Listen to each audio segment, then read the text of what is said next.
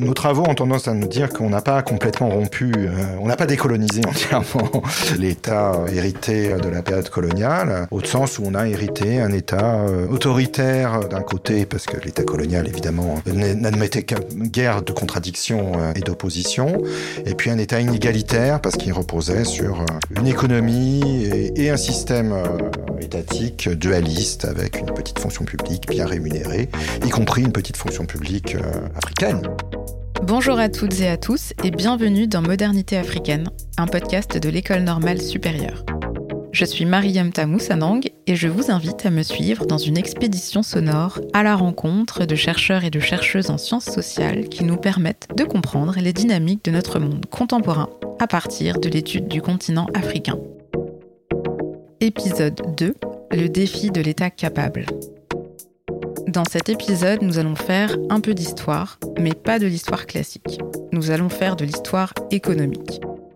Le personnage principal ici, c'est l'État.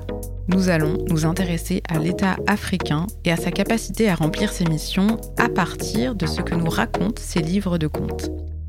Parce que quand on pense aux États africains, on a souvent l'image de régimes militairement forts mais économiquement faibles, qui seraient dans l'incapacité de fournir des services publics de qualité à leur population, incapables de répondre aux demandes de soins, d'emploi, d'éducation par leurs propres moyens, ce qui les rendrait dépendants de l'aide internationale ou extrêmement endettés.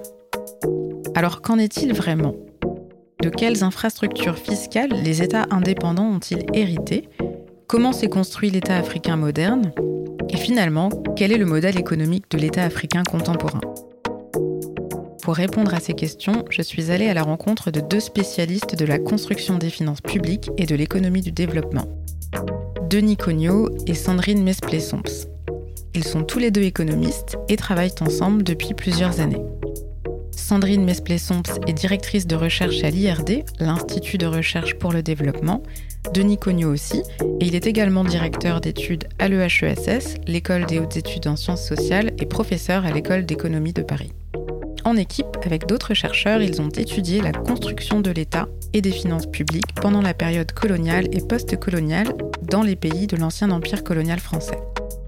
À l'origine de leur démarche de recherche, il y a la volonté de comprendre en quoi la colonisation française a véritablement consisté. Y a-t-il eu véritable projet de développement?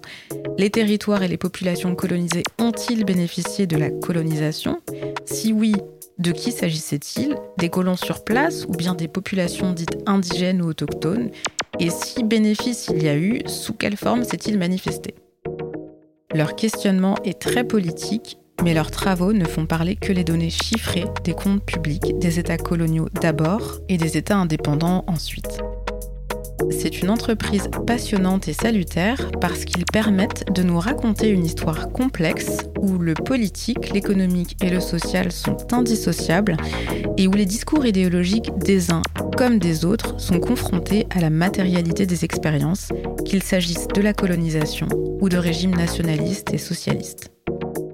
Alors pour poser le cadre de ce récit chiffré qui commence avant la période coloniale et qui arrive jusqu'à nos jours, j'ai demandé à Sandrine Mesplé-Somps de nous tracer à grands traits le portrait de l'État africain contemporain, la part de l'héritage colonial dans ce qui le structure et les défis auxquels il fait face aujourd'hui. C'est une question vaste, on va peut-être la, limiter à des, territoires qu'on a étudiés. Donc, euh, Denis et moi, on a plutôt étudié l'Afrique de l'Ouest et le Maghreb. Euh, en Afrique, on va dire, l'ancien empire, les, pays qui ont été colonisés par, par la France. Nous, ce qui nous intéressait, c'est de, bah, de savoir euh, comment la colonisation avait été financée, et quelles, quelles dépenses avaient bénéficié dans les territoires colonisés qui en avait bénéficié euh, C'était les Européens qui s'étaient installés ou euh, les, populations dites autochtones autrefois, mais bon, nous, on a, repris ce terme sans. Voilà. Pour ce faire, on a, on a, ouvert des données de finances publiques. Donc, l'État colonial, ben, euh, son intérêt premier, c'était quand même de compter et de d'extraire hein, donc des ressources. Et donc, il avait un, un, système de comptabilité au moins public assez euh, assez conséquent. Et après, on s'est intéressé effectivement à qu'est-ce qui a perduré dans cette dans cette construction des États durant la, la période coloniale. Euh, actuellement. Donc pour ce faire, on a aussi euh, essayé de faire, de construire des séries longues de, de recettes euh, et de dépenses publiques sur tous ces donc 18 pays hein, actuellement. Sur l'Afrique de l'Ouest et le central et, et le Maghreb. Alors c'est vrai que ce qu'on peut dire, c'est que l'État moderne, enfin entre guillemets, hein, avec des, outils fiscaux, des, des, des politiques budgétaires, s'est construit pendant la période coloniale mais en même temps, le, le, colon, il est arrivé, il y avait déjà une histoire, notamment euh, au Maghreb, il y avait des, des, outils fiscaux qui existaient, donc il a eu l'intelligence de, de, les adapter à, à des fins, euh, soit, les, soit les intensifier, soit les moderniser, etc. Euh, mais quand même, le gros, du, le gros du paquet a été quand même construit et imposé pendant la, pendant la période coloniale. Pendant la période coloniale, il y avait une taxe qui était, qui était très importante, enfin deux types de, prélèvements qui étaient très forts et très coercitifs, qui était la taxe de capitation, qui a été une grosse part, notamment en Afrique de l'Ouest, des prélèvements hein, sur les richesses euh, de ces pays colonisés, et le travail forcé. Donc euh, peut-être qu'une des explications de la difficulté actuelle des pays à prélever, euh, enfin à faire accepter l'État, euh, procède de, cet héritage euh, colonial. Un autre héritage colonial, c'est peut-être aussi euh, l'absence de, taxation des, entreprises formelles du profit, enfin qui n'est venu que très tardivement ou qui n'est venu que euh, pour taxer, euh, pour prélever euh, des ressources sur les sur les entreprises minières, enfin d'extraction de, de, produits de produits de, de rente miniers, pétrole et autres. Ça, c'est un certain héritage de la, de la colonisation. L'État colonial euh, préservait les, intérêts des entreprises coloniales françaises en limitant assez grandement la, taxation. Donc ça, c'est peut-être un autre héritage qui, a limité les, États indépendants, qui tout de suite à l'indépendance ont essayé de développer ces taxes, mais, euh, mais qui ont été assez limités. Donc ce qu'il faut comprendre, c'est qu'à l'origine, l'État africain, c'est d'abord l'État colonial français. Et il a conçu une architecture fiscale adaptée à son projet. Le projet, c'était d'optimiser l'enrichissement des entreprises coloniales françaises, d'extraire un maximum de ressources et de faire financer les infrastructures de développement, chemins de fer, écoles, hôpitaux, par les populations colonisées. Cet État a donc mis en place deux formes d'impôts redoutables, la taxe de capitation et le travail forcé. L'objectif, c'était de faire en sorte que les colonies s'autofinancent et qu'elles ne représentent pas de coûts pour la métropole, mais au contraire, que la colonie soit un projet rentable et qu'il génère du profit pour les entreprises coloniales. Cela explique notamment l'absence de taxation des entreprises françaises. On connaît mal cette réalité alors que pourtant elle est parfaitement bien documentée dans la comptabilité nationale des États coloniaux. J'ai demandé à Denis Cognot de nous expliquer plus précisément en quoi consistaient ces impôts notamment la capitation, dont je n'avais jamais entendu parler auparavant.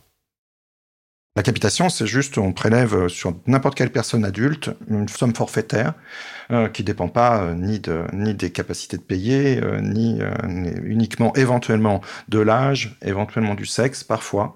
Et on faisait varier éventuellement la la somme à verser selon qu'on était dans une région riche ou dans une région pauvre. On faisait aussi éventuellement varier à travers le temps si euh, on avait une sécheresse, on augmentait moins, etc., etc. Donc il y avait toujours un, c'était pas du fine tuning comme on dit en anglais, mais un petit peu quand même de, de, tentative d'ajuster les taux de capitation. Mais c'est quand même une taxe, l'une des taxes, la taxe la plus régressive qu'on puisse imaginer, puisque euh, qu'on soit pauvre ou qu'on soit riche, on paye exactement le même montant. Donc, donc d'une certaine façon, les États coloniaux ont, ils ont euh, soit recyclé des taxes qui leur préexistaient dans les États qui, qui, qui, les ont précédés, notamment les États de l'Empire ottoman en Algérie en Tunisie, ou bien au Maroc, qui n'était pas ottoman, mais qui était, qui était un État déjà constitué, ou bien ils ont ressuscité des impôts qui n'étaient plus appliqués en France, comme la capitation, mais qui correspondaient à, un contexte d'ancien régime. Donc on a eu la capitation, mais par exemple des monopoles, aussi le monopole du sel, le monopole de la vente d'alcool, le monopole de l'opium, dans le cas de l'Indochine, on sort de l'Afrique, mais c'était des, des, façons aussi de prélever de, l'impôt, puisque l'État était, euh, vendait, euh, vendait, il avait le monopole de la vente, donc ils prélevaient à chaque fois sur ces ventes une taxe. Donc les États coloniaux ont commencé avec ces, ces, formules un peu archaïques et comme disait Sandrine tout à l'heure, et non, ont modernisé seulement progressivement pour arriver aux États des années 50. Et c'est important de voir cette évolution à travers la période coloniale parce que les États dont ont hérité les nationalistes euh, africains après les indépendances, c'est les États des années 50, pas les États de, de la... Alors, la capitation existait encore, mais la capitation avait perdu quand même une partie de son poids. Hein. Elle, était encore importante, mais elle avait perdu quand même une partie de son poids. Euh, C'était pas le poids qu'elle avait au tout début euh, de, de, la colonisation à Madagascar, etc. Idem pour le travail forcé. Le travail forcé, de toute façon, a été aboli de façon définitive en 1946 à travers une loi euh, impulsée par Félix Houphouët-Boigny, euh, qui était à l'époque parlementaire français et puis qui ensuite était aussi ministre de la quatrième République et même de la cinquième, et qui ensuite est devenu le, père fondateur de, de, la, Côte d'Ivoire indépendante. donc le travail forcé a été aboli en 1946, mais auparavant, donc, on avait un système qu'on appelait un système de prestation, où on devait en général entre 4 et 15 jours par an. Donc ce travail forcé a représenté aussi tout au départ, donc c'est ce là je disais encore, ancien régime, c'est la corvée, hein, ce qu'on appelait la corvée euh, dans l'Europe euh, médiévale. Hein, donc, euh, donc là encore, le travail forcé existait aussi dans les États qui ont précédé. Hein, le, travail forcé à Madagascar, au royaume de Madagascar, avant l'arrivée des Français, il y avait beaucoup de travail forcé, énormément de travail forcé même. Si bien que même Gallieni a, fait, a privilégié plutôt la capitation que le travail forcé, mais donc entre les deux, il fallait choisir. Mais voilà. Donc il y a eu des choix du colonisateur en fonction de ça aussi pour être, pour arriver à, à rester, rester un peu dans les limites du, supportable.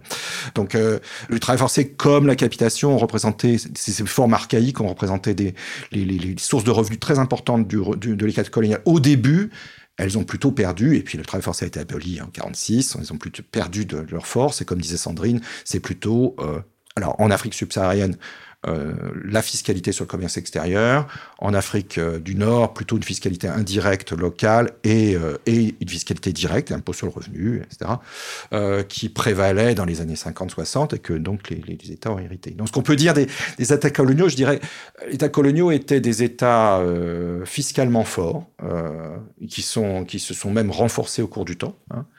Ils étaient fiscalement forts parce qu'ils étaient militairement forts, parce que pour des formes de fiscalité qui éventuellement étaient tout à fait désagréables et très impopulaires, euh, il fallait euh, il fallait une force policière euh, qui, qui faisait que ben, on pouvait pas se déplacer dans les colonies sans avoir la petite fiche qui montrait qu'on avait payé la capitation, voilà, qui, qui montrait qu'on était en règle. En même temps, euh, voilà, en même temps, il y avait une forme, il y avait des carnets à souche hein, quand on payait, on, voilà, on avait ce reçu, etc., etc. Ce qui, faisait aussi que euh, le paiement de l'impôt était plus clair que dans, dans, des cas qui avaient précédé, notamment par exemple au Maroc, où il y avait beaucoup d'exemptions et beaucoup de gens qui, qui échappaient. Donc je dirais plus fiscalement fort, peu de gens y échappaient. Euh, ça, c'est ce qu'on a montré aussi. Peu de gens échappaient à la capitation, en réalité, contrairement à ce qu'on pense. Il y a des gens qui décrivent les États coloniaux comme des États avec plein de trous, euh, qu'on, donc on échappait, etc. C'est pas ce qu'on pense. Nous, on pense plutôt que les États coloniaux étaient, en fait vraiment, euh, pas des léviathans, mais pas très loin, hein, vraiment assez forts. Et euh, parce qu'ils étaient policièrement et militairement assez forts, capables de poursuivre.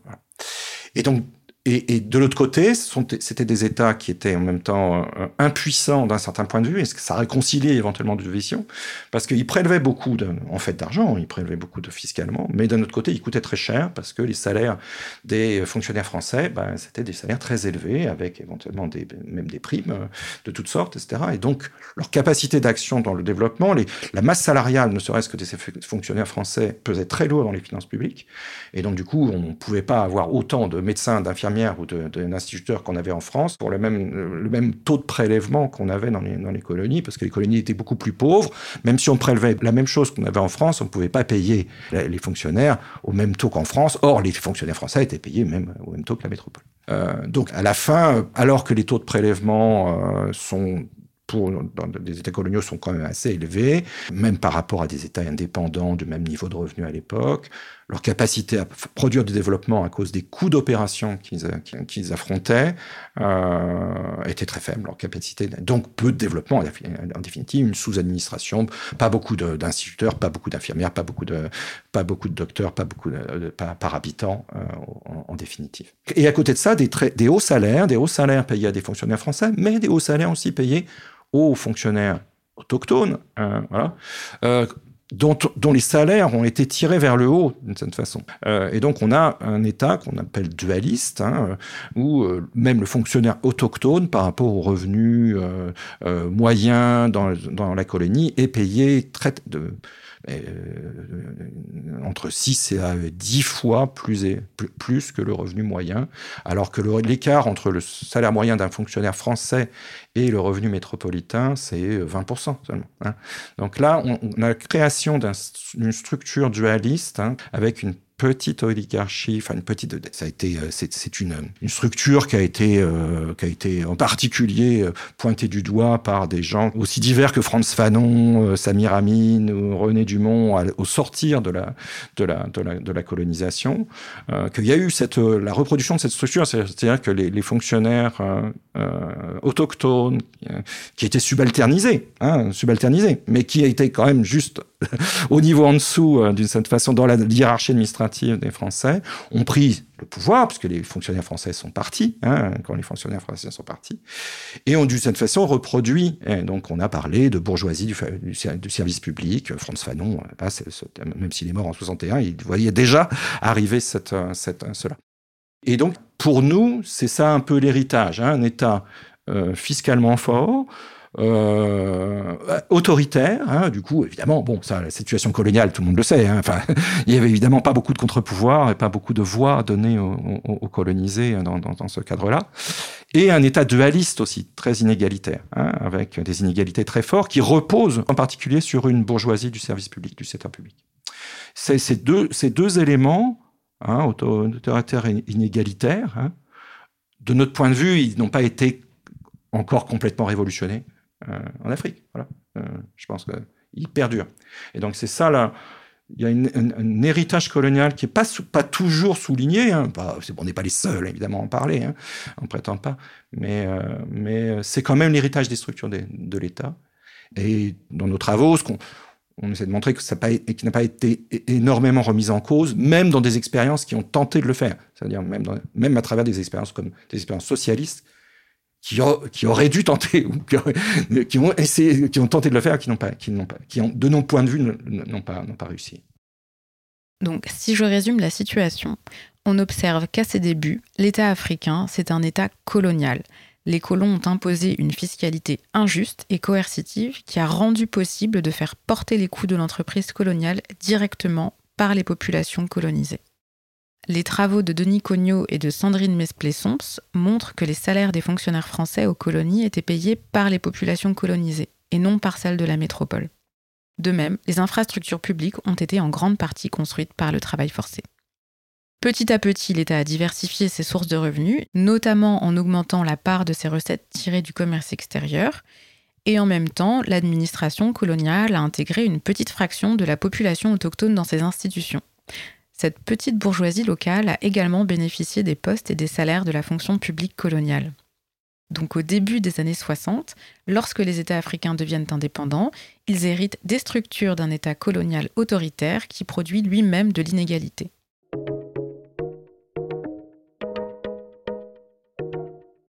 La question qui se pose alors, c'est de savoir comment les nouveaux régimes, notamment socialistes, dans les cas du Mali de Modibo Keïta, de la Guinée de Sékou Touré ou du Bénin de Kérékou, comment ces régimes s'y sont pris pour transformer les structures de l'État hérité. J'ai demandé à Sandrine Mesplesson si dans leur recherche, ils avaient trouvé des traces de réformes structurelles.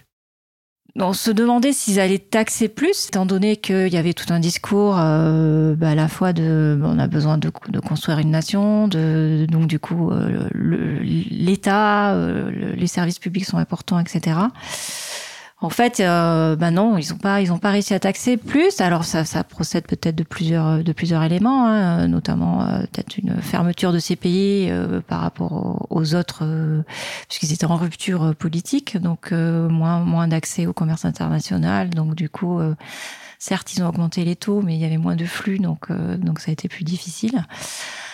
Euh, voilà, puis après peut-être qu'il y avait un discours euh, de façade d'appropriation ou de nationalisme, mais qui est peut-être pas si euh, si bien accepté par les populations, et donc du coup peut-être aussi une réticence à, à, accepter ces impôts qui étaient parfois dits révolutionnaires et qui se que se rapprochaient fortement de d'impôts coercitifs coloniaux. Hein. potentiellement, il y a ça. Après, ce qui nous intéressait aussi, c'est de voir côté dépenses. Est-ce que est-ce qu'il y avait un souci de de, bah, de, de, de, dépenser plus vers euh, bah, vers le peuple, quoi, notamment en termes d'éducation euh, et de santé, donc des dépenses dites sociales. Il semblerait que oui, au début au moins ils ont ils ont tenté.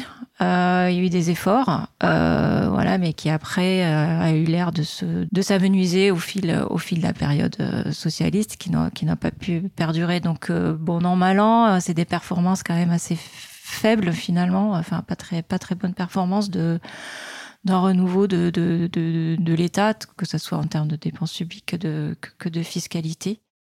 Donc finalement, s'il y a eu des ambitions, elles ne se sont pas traduites, inscrites dans un nouveau modèle économique pour les États socialistes africains. Ces derniers se sont retrouvés affaiblis dans une période de guerre froide et dépendants de recettes du commerce extérieur. Le socialisme africain, euh, évidemment, c'est tenait un discours. Enfin, ces socialismes africains tenaient des discours sur euh, la redistribution de, la richesse, euh, sur la réduction des inégalités, etc mais ils n'ont pas non plus énormément rompu avec cette structure dualiste de la société, euh, des élites euh, qui préexistaient. Ça a été probablement plus une accentuation du nationalisme, d'un nationalisme autoritaire tel qu'il s'est imposé après les indépendances, une accentuation, on allait plus loin dans ce domaine. Et il a procédé beaucoup plus de l'expropriation du capital français, dans le cas des anciennes collectivités françaises, mais enfin du capital, disons, étranger, disons. Euh, donc, plutôt une accentuation du nationalisme d'une certaine façon que euh, euh, l'accent vraiment mis sur euh, les dépenses sociales, etc. etc. D'où le, le, militarisme aussi. Hein, L'accentuation du nationalisme, ça, ça va avec euh, un accroissement important des, des dépenses militaires. Euh, voilà. Donc euh, euh, il y a deux enfin le socialisme euh, là en tout cas sa première phase parce qu'encore une fois il a pas ça n'a pas duré énormément de temps a plutôt ressemblé à une accentuation du nationalisme que véritablement le choix d'une d'une orientation vers la réduction des inégalités, vers la distribution de la richesse. Là, je suis un peu choquée. Ce que Denis Cognot nous dit, à partir de l'étude des comptes publics, toujours, c'est que les expériences africaines que nous considérons comme socialistes ont en réalité correspondu à des régimes nationalistes. Il s'est agi d'expériences politiques dans lesquelles les réformes mises en œuvre ont visé à exproprier les entreprises coloniales, mais pas véritablement à socialiser les richesses produites, ni à briser le mécanisme de reproduction des élites. Les républiques socialistes des années 60 ont conservé les structures de l'État héritées et elles ont eu recours à la taxation du commerce extérieur pour se financer. Et dans un contexte où le commerce extérieur concerne principalement des ressources agricoles et minières, cela pose de nouveaux problèmes la nouveauté, la nouveauté post-indépendance, hein, euh, fiscalement pour les États, hein, c'est euh, le, prélèvement sur les ressources minières. Et alors, elles ont non seulement elles sont variables, mais elles ont un autre inconvénient, c'est qu'elles, s'il si, s'agit de ressources minières, je parle pas du, prélèvement éventuellement sur le cacao, sur le café, parce que là, ce sont des petits paysans, c'est qu'elles sont aussi concentrées, et concentrées en, de peu, de mains, et éventuellement euh, source de fuite de capitaux, de corruption, euh, et donc aussi d'évasion fiscale Mais voilà, donc, euh, donc se reposer là-dessus est, problématique. Alors après, si on regarde les, pays qui ont réellement le, progrès sur, la fiscalité intérieure non minière, euh, ils sont assez modiques depuis les indépendances, dans beaucoup de cas. Dans la plupart des cas, on n'a pas beaucoup de progression ou, euh, même parfois une régression. Bah, dans des cas catastrophiques comme la Centrafrique, évidemment, on a une régression, mais très forte, mais c'est plutôt l'exception quand même. On a quelques cas comme le Maroc qui ont plutôt, là pour le coup, ont beaucoup progressé, mais ça c'est plutôt l'exception. Euh, Et puis, la plupart des cas, si on enlève les ressources minières, ben il n'y a pas beaucoup de progrès. Si on mais mais il y a des pays comme l'Algérie ou le Congo qui ont beaucoup de ressources pétrolières et qui donc, comme l'Algérie, peuvent servir, avoir des services publics de, de, niveau honorable, mais essentiellement reposant sur sur ça, sur le gaz et sur, sur le pétrole. Euh, donc voilà, donc au bout du compte, quand je dis pas beaucoup de progrès, c'est que si on regarde, si on regarde la capacité fiscale d'aujourd'hui de beaucoup d'États par rapport euh, aux États coloniaux des années 50, il n'y a pas, y a pas, y a pas forcément énormément, énormément de progrès en dehors de ce qu'ils ont pu capter sur les ressources minières. Mais tous les États n'ont pas, pas, n'ont pas accès à ça. Le Tchad un peu avec, avec, avec le pétrole aussi. Mais voilà. Donc aujourd'hui encore, le modèle économique hérité de la période coloniale et post-coloniale perdure l'État africain contemporain dépend du commerce extérieur pour alimenter son budget général et ce modèle le fragilise. Une grosse partie de l'histoire après l'indépendance, euh, euh, sous l'injonction euh, notamment des, organismes de Bretton Woods, a consisté à baisser cette, dépendance aux, recettes issues du commerce extérieur, plutôt des, des droits de douane aux importations ou la taxation des, des produits de, des produits agricoles avec euh, un système de, de, prix de prix plancher aux producteurs qui fait qu'il y avait une grosse partie qui était l'écart avec les produits le cours des, des matières premières à l'international était prélevé par l'État. Donc c'est une taxe un peu forcée sur les enfin forcée sur les, les producteurs euh, agricoles. Donc voilà, une grosse partie des années, euh, des réformes des années 80-90 ont, tenté de, se défaire de cette dépendance-là et d'essayer d'augmenter euh, la taxation euh, sur, sur les ressources propres nationales. Les années 80-90 sont un grand tournant. Il faut bien comprendre ce qui s'est passé. On a vu que le modèle économique des États africains de cette période repose essentiellement sur les recettes du commerce extérieur, qu'il est précaire car soumis à la volatilité des prix du marché international. Lorsque le cours des matières premières baisse, le niveau des recettes tirées du commerce baisse également. Les États africains ont dû avoir recours à l'endettement extérieur pour se financer. L'endettement, ça n'est pas un problème en soi, c'est d'abord et avant tout un mécanisme de financement, mais il est problématique lorsqu'il est effectué en devises étrangères. Inquiétés par la situation d'endettement des pays africains, les institutions financières que sont le FMI et la Banque mondiale ont imposé toute une série de mesures visant à réduire les dettes de ces pays. On a parlé alors d'ajustement structurel.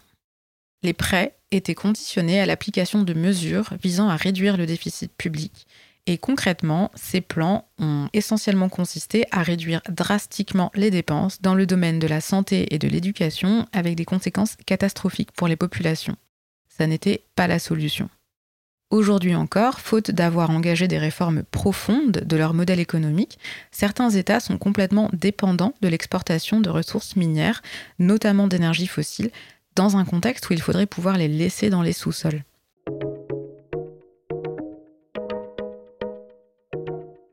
Cela signifie que le problème de fond, c'est plutôt celui de l'inadéquation d'un modèle de prélèvement obligatoire qui ne correspond pas à la structure de l'économie majoritaire et populaire qui est souvent improprement qualifiée d'informelle. Le modèle économique de la protection sociale ne repose pas sur l'économie locale, car les sociétés africaines contemporaines ne sont pas structurées autour du salariat et la dépense publique n'est pas alimentée par la consommation des ménages africains, par exemple par l'intermédiaire d'une taxe comme la TVA, ni par euh, des impôts sur le revenu dans les années récentes, toutes récentes, il y a quelques progrès euh, sur, euh, sur la fiscalité domestique, mais on se confronte encore quand même à euh, des vrais problèmes de, de consentement à l'impôt. Voilà, donc de consentement à l'impôt. Euh, notamment de la part des élites. Hein. Et donc, quand on dit le consentement à l'impôt, de, bon, voilà, des gens qui payaient la capitation, qui trouvaient que c'était insupportable, etc. Euh, c'est pas uni, c'est pas les pauvres, les premiers problèmes de consentement à l'impôt, je, dirais, euh, en Afrique. Hein. Un exemple euh, très très très euh, microscopique, mais assez révélateur. Hein. Je veux dire, si on prend la, taxe foncière au Sénégal, taxe foncière à Dakar, ne serait-ce qu'un, la capitale du Sénégal. donc c'est la taxe que doivent payer les propriétaires fonciers. C'est une ressource municipale, donc c'est important pour les services publics euh, de la ville de Dakar, euh, l'entretien des rues, euh, le service des ordures, le ramassage des ordures, donc beaucoup de, beaucoup de choses qui, en fait, comptent beaucoup pour tous les habitants de Dakar et pas uniquement les plus riches. 20% seulement des, éligibles à la taxe foncière payent effectivement la taxe foncière à Dakar. Et parmi ces 20%, si on regarde les plus riches propriétaires, ils payent moins en taux que ce qu'ils devraient payer en réalité sur la propriété. De, voilà. Donc, c'est très compliqué de savoir exactement qu'est-ce qui échappe, parce que la première chose, l'évasion fiscale en Afrique n'est pas un sport de combat. Hein, l'essentiel de ceux qui ne payent pas la taxe foncière à Dakar, n'ont jamais reçu d'avis Hein, on, leur a jamais demandé de payer. Donc, euh, donc c'est un peu un cercle, vous voyez, un petit peu un cercle vicieux, c'est-à-dire qu'il y a probablement, il y a un problème de légitimité euh, la taxe, mais on a des administrations fiscales qui sont sous-dimensionnées, euh, qui demandent pas non plus de notre côté de payer l'impôt, et, euh, et, du coup on a peu de services municipaux. Et donc les gens disent ben on paye mais il n'y a pas de service et donc sortir de ce cercle vicieux est compliqué. C'est compliqué de, service, de sortir d'un cercle vicieux d'un État qui fournit peu de services euh, et qui demande qui demanderait de de, de, de payer euh, euh, voilà comme parce que les gens ne voient pas effectivement éventuellement la couleur. Il y a des problèmes qui sont aussi tout bêtes, hein, c'est-à-dire que le, le, le, le, taxe foncière à Dakar est prélevé par l'État sénégalais et euh, s'il y a un problème et comme récemment, il y a eu un problème entre le, maire de Dakar, qui est l'opposant principal du président, euh, c'est-à-dire la municipalité de Dakar et l'État sénégalais, ben, euh, c'est pas toujours clair que les recettes prélevées au titre de la, ville de Dakar sont reversées effectivement à la ville de Dakar. Donc, euh, il y a aussi des problèmes politiques euh, réellement sur l'allocation des fonds euh, fiscaux, même, ceux qui sont prélevés, le, même le peu qui soit prélevé. Mais on a vu qu'historiquement, l'expérience des populations africaines avec l'impôt colonial avait assez mal commencé. Et puis la concentration des ressources dans les mains d'une petite élite politique n'est pas tout à fait pour arranger la situation. Nos travaux ont tendance à nous dire qu'on n'a pas complètement rompu, euh, on n'a pas décolonisé entièrement finalement euh, l'État, l'État euh, hérité de la période coloniale, au sens où on a hérité un État autoritaire d'un côté, parce que l'État colonial évidemment n'admettait guère de, de, de, de, de contradiction euh, ni, et d'opposition, et puis un État inégalitaire parce qu'il reposait sur un système, une économie et un système euh, étatique dualiste avec une petite fonction publique bien rémunérée, y compris une petite fonction publique euh, africaine. Hein, euh, et, qui, a été plus africanisée même dans la, période coloniale tardive. Ces deux, éléments, État inégalitaire et autoritaire, ont été hérités. On a dit les périodes socialistes ont cherché à, à on, aurait pu d'une certaine façon les remettre en cause, mais ont été peu efficace de ce point de vue-là.